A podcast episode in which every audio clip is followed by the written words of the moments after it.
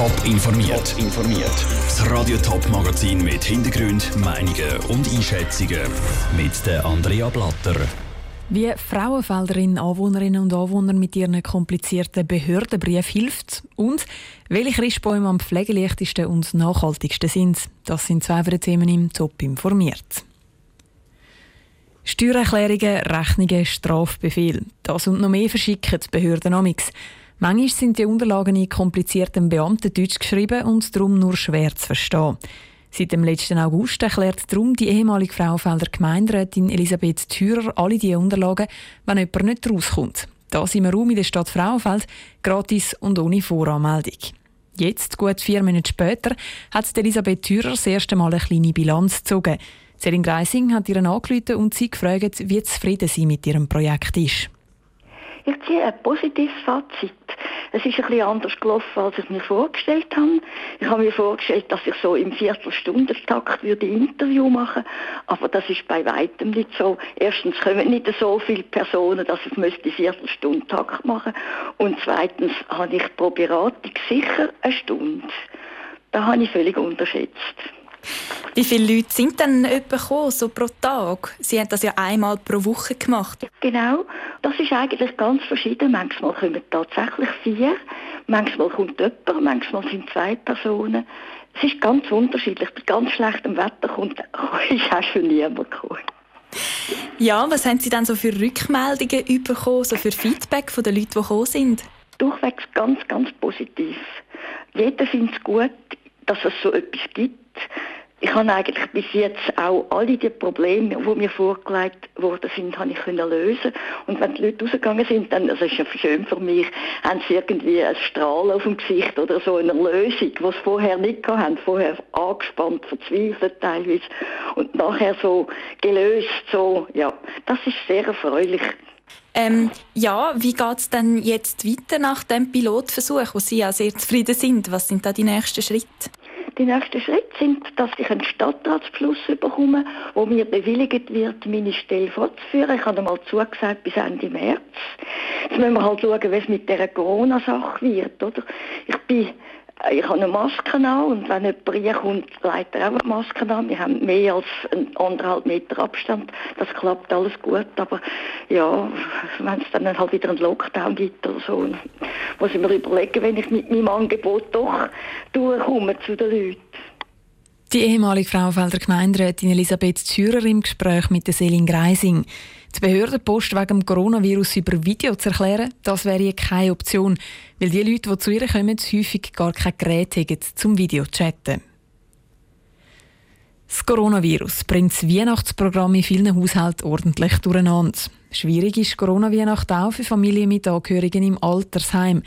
Besuch oder gar der Weihnachtsausflug in die familiäre Stube sind nur eingeschränkt möglich. Besonders verzwickt ist die Situation bei dementen Personen. Die können das ganze Corona-Chaos nämlich schlicht viel weniger gut einordnen. Lara Pecorino hat darum beim Branchenverband Scura Viva Zürich nachgefragt, wie die Altersheim und Angehörige die spezielle Weihnachtszeit können stemmen Demenzabteilungen von Altersheimen stehen in der Corona-Weihnachtszeit vor einer schweren Aufgabe, erklärt André Müller, der Präsident von Cura Viva Zürich. Auf den Demenzabteilungen ist es vielleicht noch ein bisschen anspruchsvoller, weil man es nicht gleich gut auch kann erklären und vermitteln, was für Einschränkungen es gibt. Es ist halt so, das Erklären ist einfach wesentlich schwieriger, das verständlich machen, warum das jetzt so ist. Und häufig erreichen wir die Leute vielleicht wirklich nicht. Altersheim setzen aber alles dran, um die Corona-Weihnachten auch für die dementen Bewohner ein fröhlich zu machen. Zum Beispiel organisieren sie kleine Weihnachtsfeiern auf den einzelnen Abteilungen oder schauen individuell, was für einen Familienbesuch möglich ist.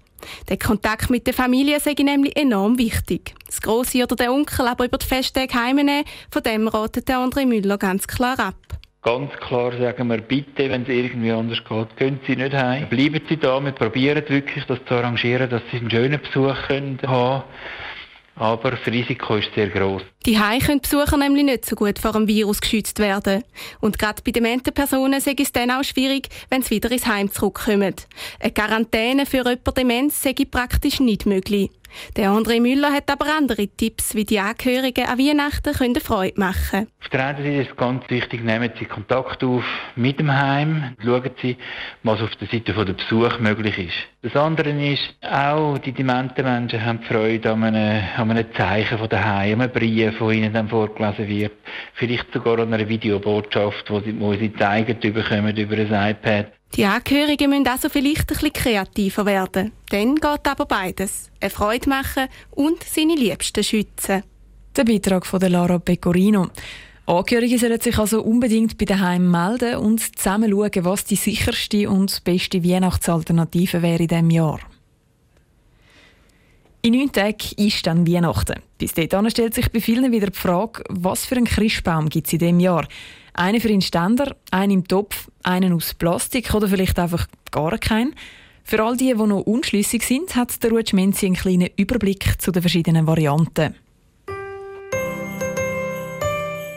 Der klassische Christbaum für Ihren Ständer Pro. Ein Vorteil ist sicher der Transport. Der Verkäufer shoppt den Baum durch einen Tannenbaumtrichter in ein Netz. So ist der Baum kompakt verpackt und er kann gut heimgetragen oder ins Auto geladen werden. Weiter ist die Christbaum-Variante sehr flexibel. Vom ganz kleinen bis zum riesengroßen Baum ist alles möglich. Wer die Heime das Schmine hat, kann dann nach der Weihnacht den Christbaum selber verführen. Der klassische Christbaum für Ihren Ständer Contra. Bevor der Christbaum in den Ständer reinpasst, muss noch zuerst der Stamm zurechtgesagt werden. Kaum ist der Christbaum aufgestellt, gibt es eine riesige Sauordnung, weil er halt Nadeln verliert. Und sind die Festtage vorbei, muss er wieder entsorgt werden. Er ist also alles andere als nachhaltig. Der Christbaum im Topf Pro. Im Gegenteil zum klassischen Christbaum ist der sehr nachhaltig, weil nach der Weihnachten wird der Baum wieder aus dem Topf rausgenommen und in den Wald gepflanzt.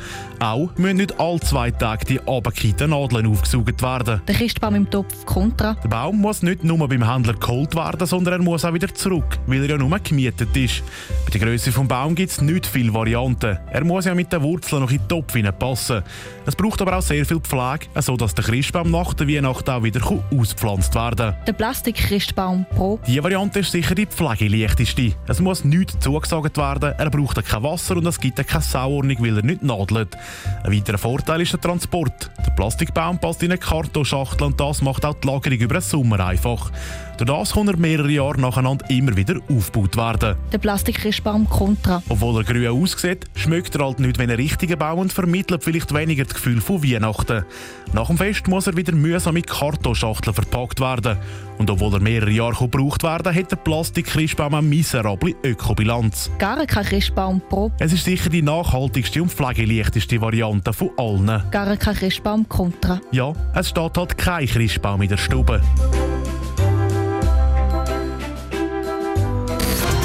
Informiert, auch als Podcast. Mehr Informationen gibt's auf toponline.ch.